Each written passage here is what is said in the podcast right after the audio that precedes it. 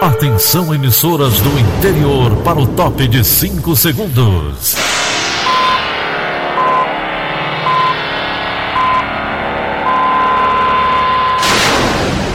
A Verdinha leva o som cada vez mais longe. Rádio Sul Cearense de Brejo Santo, Cristal de Quixeramobim, Iracema de Ipu, Jornal Centro-Sul de Iguatu, Macambira de Poeiras, Tabajara de São Benedito, Oroz FM, Pioneira de Forquilha, Itataia de Santa Quitéria, União de Camocim, Educadora do Cariri do Crato, Líder FM de Itapipoca, Aquarela FM de Miraíma, Liberdade de Itapipoca. Itarema, Carinhosa de Acopiara, Sertão Central de Senador Pompeu, Vale do Salgado de Lavras da Mangabeira, Vale FM de Nova Russas.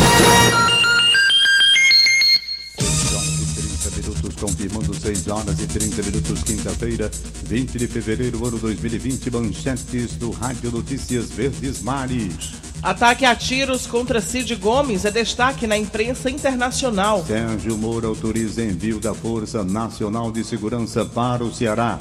Novo mini terminal de ônibus será construído no centro de Fortaleza. Ceará bate oeste nos pênaltis pela Copa do Brasil. Essas e outras notícias em instantes. CYH 589. Verdes Mares AM. Rádio Notícias Verdes Mares. Rádio Notícias Verdes Mares.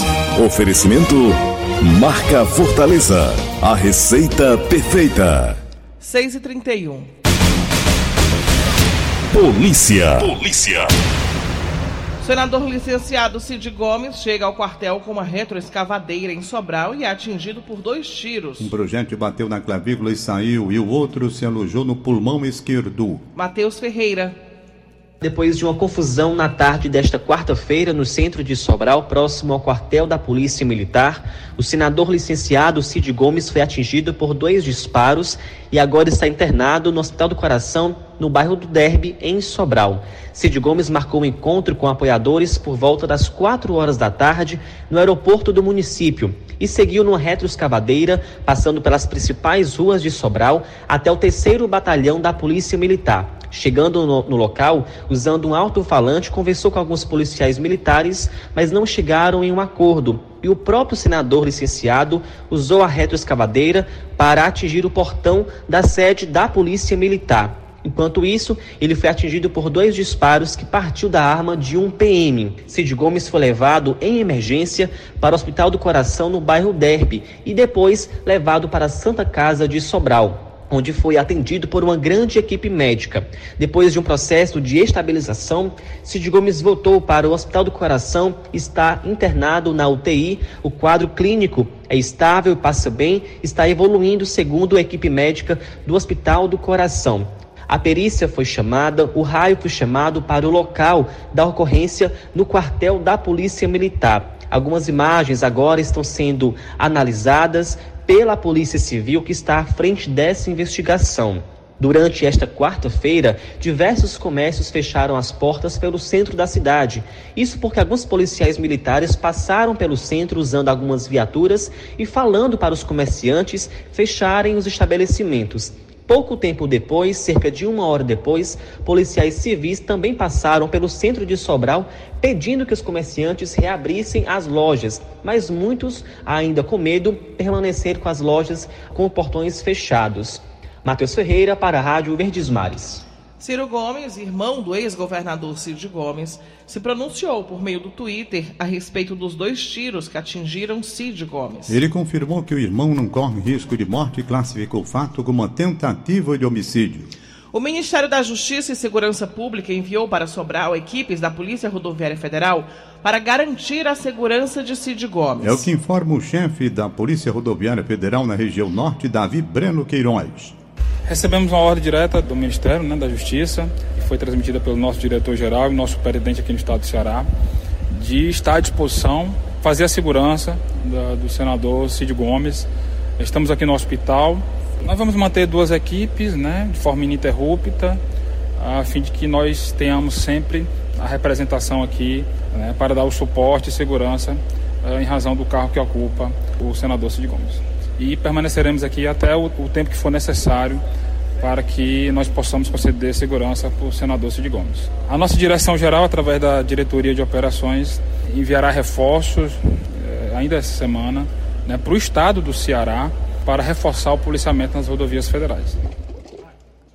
O ataque a tiros contra o senador licenciado Cid Gomes em Sobral foi destaque no noticiário internacional. O jornal norte-americano The Washington Post publicou a notícia de que o parlamentar cearense foi baleado no peito enquanto tentava intervir em uma greve de militares por reajuste salarial. O Washington Post lembra que logo antes de liderar o protesto, Cid postou um vídeo no Twitter compartilhando a sua raiva e convocando as pessoas para ajudá-lo a acabar com a greve. A situação no Ceará foi destacada na agência americana de notícias Associated Press. O relato informou que durante o dia pequenos atos de vandalismo ocorreram pelo estado, citando que homens encapuzados invadiram batalhões da Polícia Militar, depredaram instalações e esvaziaram pneus de veículos. A agência francesa de notícias, France Press, também noticiou o ataque, apresentando o senador licenciado do PDT como parte de um clã muito influente no Ceará. As dimensões desse episódio lamentável que envolveu o senador cearense Cid Gomes é o tema do comentário do jornalista William Santos. Olá, bom dia a você que nos ouve na Verdinha.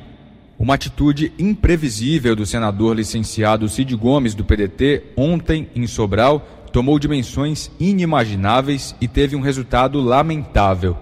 Um senador tentando entrar em um quartel usando uma retroescavadeira, o disparo de tiros de arma de fogo, um ex-governador baleado por membros das forças de segurança do Estado. O episódio deixa alguns recados muito claros. O primeiro é que a violência não é e nunca será saída. Reivindicar deve ser, sim, um direito assegurado a todos os trabalhadores, mas o que se viu no dia de ontem se distancia dos meios legítimos para isso.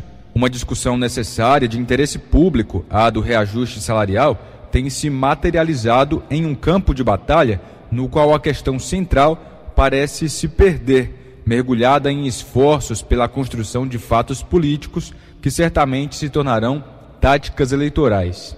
Diante disso, é urgente, claro, a identificação e a punição dos responsáveis pelos tiros contra o senador, mas, sobretudo, uma trégua em nome do diálogo, sem oportunismos irresponsáveis calcados no medo. William Santos para a Rádio Verdes Mares.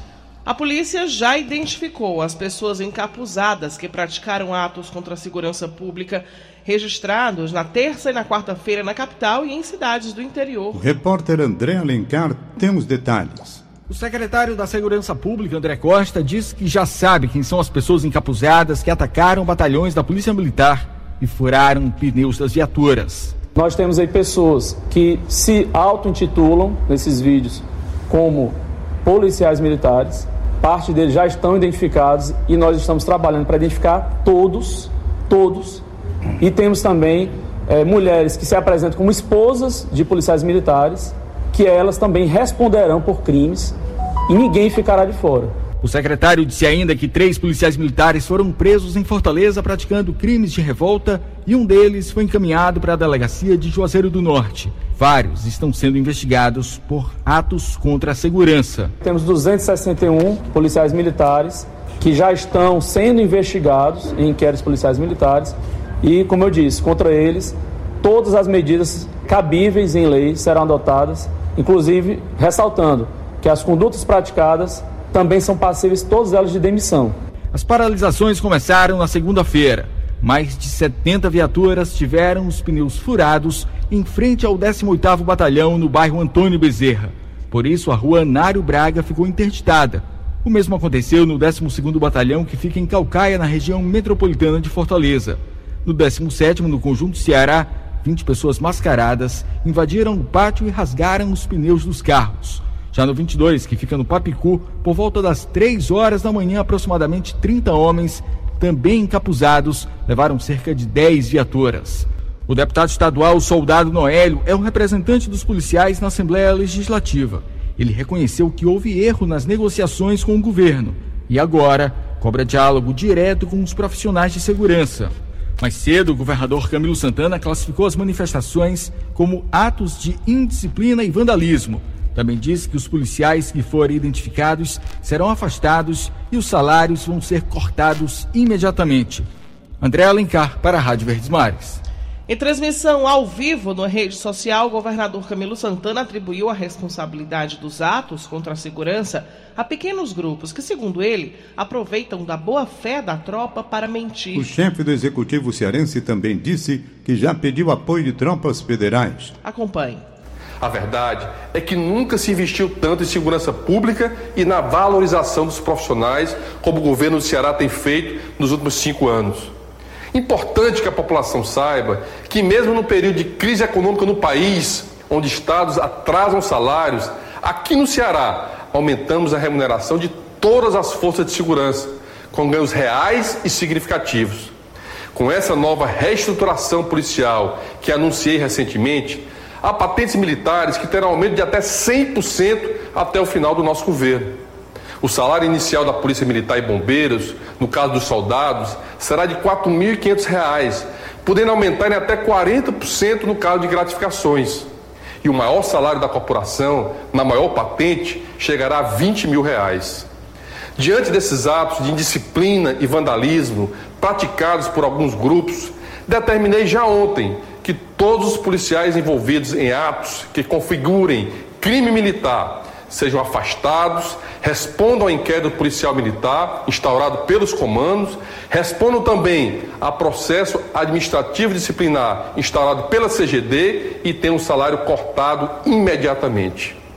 Por outro lado, já mantive contato com o governo federal, através do ministro-chefe da Secretaria de Governo da Presidência da República, general Luiz Eduardo Ramos, e do ministro da Justiça e Segurança Pública, Sérgio Moro para informá-lo de toda a situação e para solicitar apoio de tropas federais para garantir, juntos com as nossas forças de segurança, a proteção da população, nossa prioridade absoluta. Ressalto a importância da Justiça Cearense, Ministério Público e Poder Legislativo pelo total envolvimento nessa defesa da população. E estou fazendo tudo o que for necessário, dentro da lei, para garantir a segurança dos cearenses e punir todos aqueles que busquem ameaçá-la. O ministro Sérgio Moro autorizou o envio da Força Nacional de Segurança Pública para o Ceará com a finalidade de proteger a população cearense em razão de atos contra a segurança. Segundo a portaria do Ministério, a tropa ficará no estado por 30 dias, contados a partir desta quinta-feira, seguindo então até o dia 19 de março. O documento não informa o contingente que será enviado. A medida atende a pedido do governador Camilo Santana. Conforme ofício do ministro para o governador, a primeira equipe da Força Nacional chega ao Ceará às 14 horas desta quinta-feira e a Polícia Rodoviária Federal chegará em até 48 horas. E começa a tramitar na Assembleia Legislativa o pedido de criação de uma CPI para investigar as verbas milionárias recebidas pelas associações de policiais e bombeiros militares do Ceará. Reportagem de Flávio Roveri. O pedido de CPI foi protocolado pelo deputado Romeu Aldigueri, do PDT, principal partido da base aliada de Camilo Santana, e contou com a assinatura de outros 30 colegas, inclusive de soldado Noélio, do PROS, representante dos policiais na casa. De acordo com o levantamento feito pelo Sistema Verdes Mares, junto à Secretaria de Planejamento e Gestão, via Lei de Acesso à Informação, as 12 associações de PMs e bombeiros militares arrecadaram nos últimos seis anos 126,7 milhões de reais. O que o governo quer saber é se esse recurso foi utilizado de alguma forma para financiar atos grevistas, considerados ilegais como aponta o Ministério Público e o próprio Romeu Aldigueri. São mais de 126 milhões de reais e existem fortes indícios através é, inclusive de áudios de ex-parlamentares dizendo que as associações pagariam o salário de grevista, associações pagariam aluguel de vans, de ônibus, deslocamento de policiais para a greve. Soldado Noélio admitiu ter errado ao aceitar acordo salarial com o governo, do qual voltou atrás assinou pela instauração da CPI, mas pediu fiscalização a outras associações também. Alguns governistas e oposicionistas concordaram que a CPI vai inflamar ainda mais o embate. Foi o que afirmou o delegado Cavalcante do PSL. O governo declarou guerra às forças de segurança, à Polícia Militar, entendeu? Eu acho que não é por aí. E também Carlos Felipe, do PCdoB. Essa casa abriu o diálogo. Essa casa, quando ela abre uma CPI, ela fecha o diálogo. Enquanto isso, Camilo assinou decreto nesta quarta-feira suspendendo as doações de policiais e bombeiros às associações com desconto direto na folha. Agora os repasses têm que ser feitos individualmente. Flávio Roveri, para a Rádio Verdes Mares. 6 horas e 45 minutos. 6 e 45. Direto da redação integrada do Sistema Verdes Mares, o jornalista Jonas Xerez tem as informações mais recentes. Bom dia, Jonas. Muito bom dia, Tom Barros. Bom dia, Daniela. Bom dia para todos os ouvintes da querida Verdinha.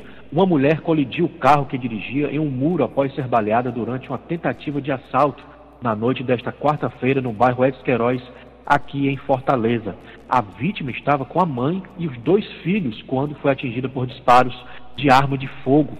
Segundo testemunhas, a mulher estava dirigindo o veículo na Avenida Manuel de Castro Filho, quando suspeitos saíram de um matagal atirando para obrigar a parada do automóvel.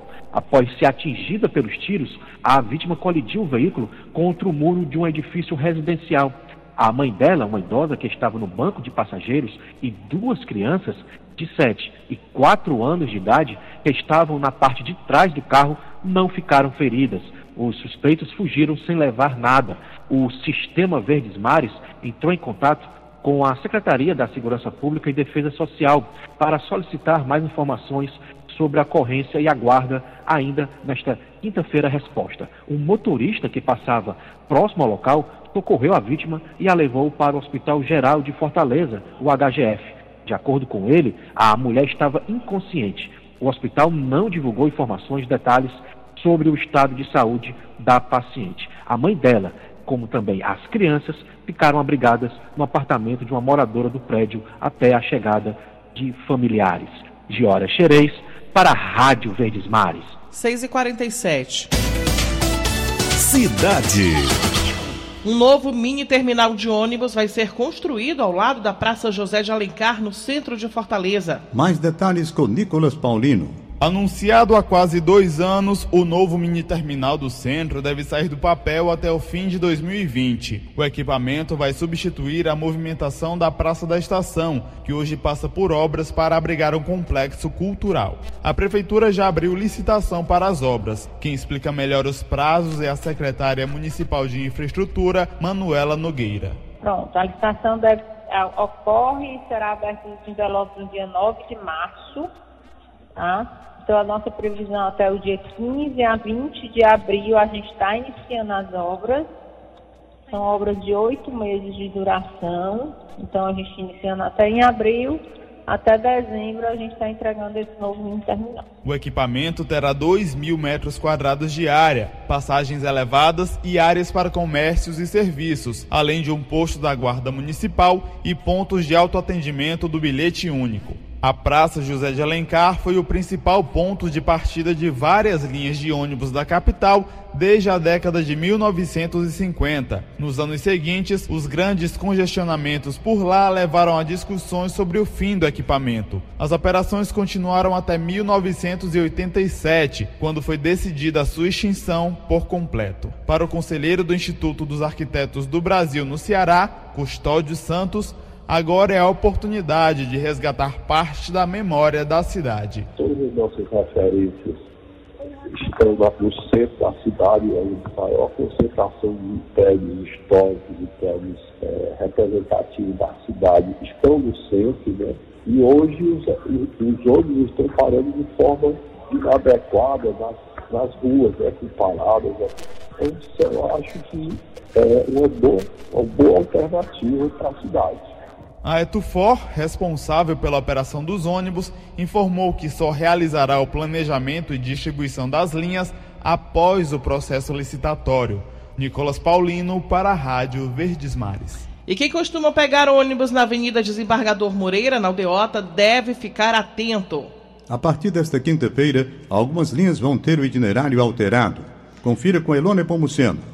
13 linhas de ônibus que passam pela Avenida Desembargador Moreira, na Aldeota, têm o itinerário alterado. A medida ocorre devido às obras realizadas na via. Pontos de parada vão ser instalados na rua Leonardo Mota e na rua Oswaldo Cruz e vão ficar ativos durante toda a interdição que começa hoje no trecho entre as avenidas Santos Dumont e Dom Luiz, no sentido Sertão Praia. Entre as linhas afetadas estão Circular 1 e 2, Siqueira Papicu Aeroporto, Parangaba Náutico e Bom Jardim Montese Aldeota. A relação completa está no site da Prefeitura de Fortaleza. Elon Nepomuceno para a Rádio Verdes Mares. Vamos saber agora o que, que abre e o que, que fecha durante o período do carnaval? As informações chegam com Ana Beatriz Farias. O carnaval começa no sábado, dia 22, e vai até a quarta-feira, dia 26. Durante o período, alguns estabelecimentos vão ser fechados e outros vão ter horário de funcionamento diferenciado. Os supermercados de Fortaleza devem funcionar normalmente durante os cinco dias de folia, conforme informou a Associação Cearense de Supermercados. Já as lojas de rua funcionam normalmente no sábado, mas vão estar fechadas na segunda e na terça-feira. Na quarta de cinzas, o funcionamento fica a critério dos comerciantes, de acordo com o Sim de Lojas. As entregas de correspondências acontecem normalmente no sábado e das agências de correios que já abrem nesse dia da semana. A partir do domingo até a terça-feira de carnaval, não vai ter atendimento ou entrega de objetos postais. A entrega volta ao normal na quarta e a abertura das agências acontece a partir do meio-dia. A CAGES vai funcionar em regime de plantão a partir de sábado. Os serviços disponíveis vão ser atendimento e manutenção das redes de água e esgoto em Fortaleza e no interior. Quem precisar de atendimento deve entrar em contato pelo aplicativo CAGES App, pelo site ou pelo telefone 0800 275 0195. O funcionamento volta ao normal a partir do meio-dia da quarta-feira. Durante o ciclo carnavalesco, a Enel deve funcionar em regime de plantão, semelhante à CAGES. Quem tiver interessado deve entrar em contato com a central de relacionamento pelo número 0800 285 0196. As lojas de atendimento vão estar fechadas durante o feriado e só abrem no dia 26 de fevereiro a partir do meio-dia. Para mais informações sobre o que deve estar aberto ou fechado, consulte o site do Diário do Nordeste. Ana Beatriz Farias para a Rádio Verdes Mares. O Ceará bate o Oeste nos pênaltis pela Copa do Brasil. Vamos à sala de esportes com Luiz Eduardo. Bom dia, Bom Luiz. dia. Copa do Nordeste. O Ceará venceu a equipe do Oeste dos pênaltis e com isso garantiu classificação para a próxima fase, a terceira fase da competição. Tempo normal foi 1 a 1. O time do Oeste ainda teve um pênalti defendido pelo goleiro Fernando Prado. 1 a 1 e aí nos pênaltis o Ceará venceu o Oeste 4 a 2, brilhando assim a estrela do goleiro Fernando Praz, que defendeu um pênalti. Com a classificação, o Ceará aguarda seu adversário na terceira fase, que sai do confronto entre Vitória da Bahia e a equipe do Lagarto de Sergipe. O jogo entre essas equipes irá acontecer em Salvador no dia 4 de março. Campeonato Cearense, um jogo foi realizado ontem no Junco em Sobral. O Guarani de Sobral venceu o Pacajus 2 a 0 e com o resultado o Guarani assumiu a liderança do Campeonato Cearense. Luiz Eduardo para a Rádio Verdes Mares. O Hilton Bezerra comenta o jogo. Bom dia. Através de cobranças de penalidades, o time do Ceará prossegue na Copa do Brasil ao tirar de tempo nas penalidades, repito, o time do Oeste. Se porque no jogo jogado a coisa não foi muito agradável de se ver, não. O Ceará abriu a contagem cedo com o Leandro Carvalho, bela jogada, conseguiu uma jogada em que Luiz Otávio cabeceou e mais nada. E mais nada. O Oeste, nos últimos cinco minutos do primeiro tempo, antes de marcar o seu gol aos 44 minutos através de Di Paula, teve pelo menos três chances até de virar o jogo.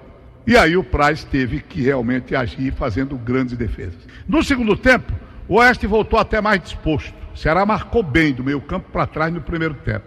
Mas no segundo tempo o Oeste voltou marcando um pouco mais na frente. Teve uma chance com o Matheus e depois começaram as complicações para o Ceará. A primeira, numa penalidade marcada de forma errada pelo juiz, o Klaus fez a falta no Bruno Paraíba fora da área, ele marcou dentro e expulsou o jogador do Ceará. Ainda bem que o Bruno cobrou, cobrou mal e o Praz defendeu sem problemas. Inter interessante é que depois das modificações, Bachola, o Bexo entraram no jogo. O time do Ceará até teve no final da partida, exemplo do Oeste no primeiro tempo, três chances de ganhar o jogo. Não aproveitou. E ficou o resultado de um a um, que levou o jogo para as penalidades. Não foi ainda uma atuação convincente do Ceará, muito longe disso. Nem Sobes, nem Vinícius, nem Rogério, o jogo pelos lados. Fica a dever o treinador Enderson com o seu time, o Ceará, uma atuação mais convincente na próxima. O importante agora foi conquistar o direito de continuar na competição. Wilton Bezerra para a Rádio Verdes Mares.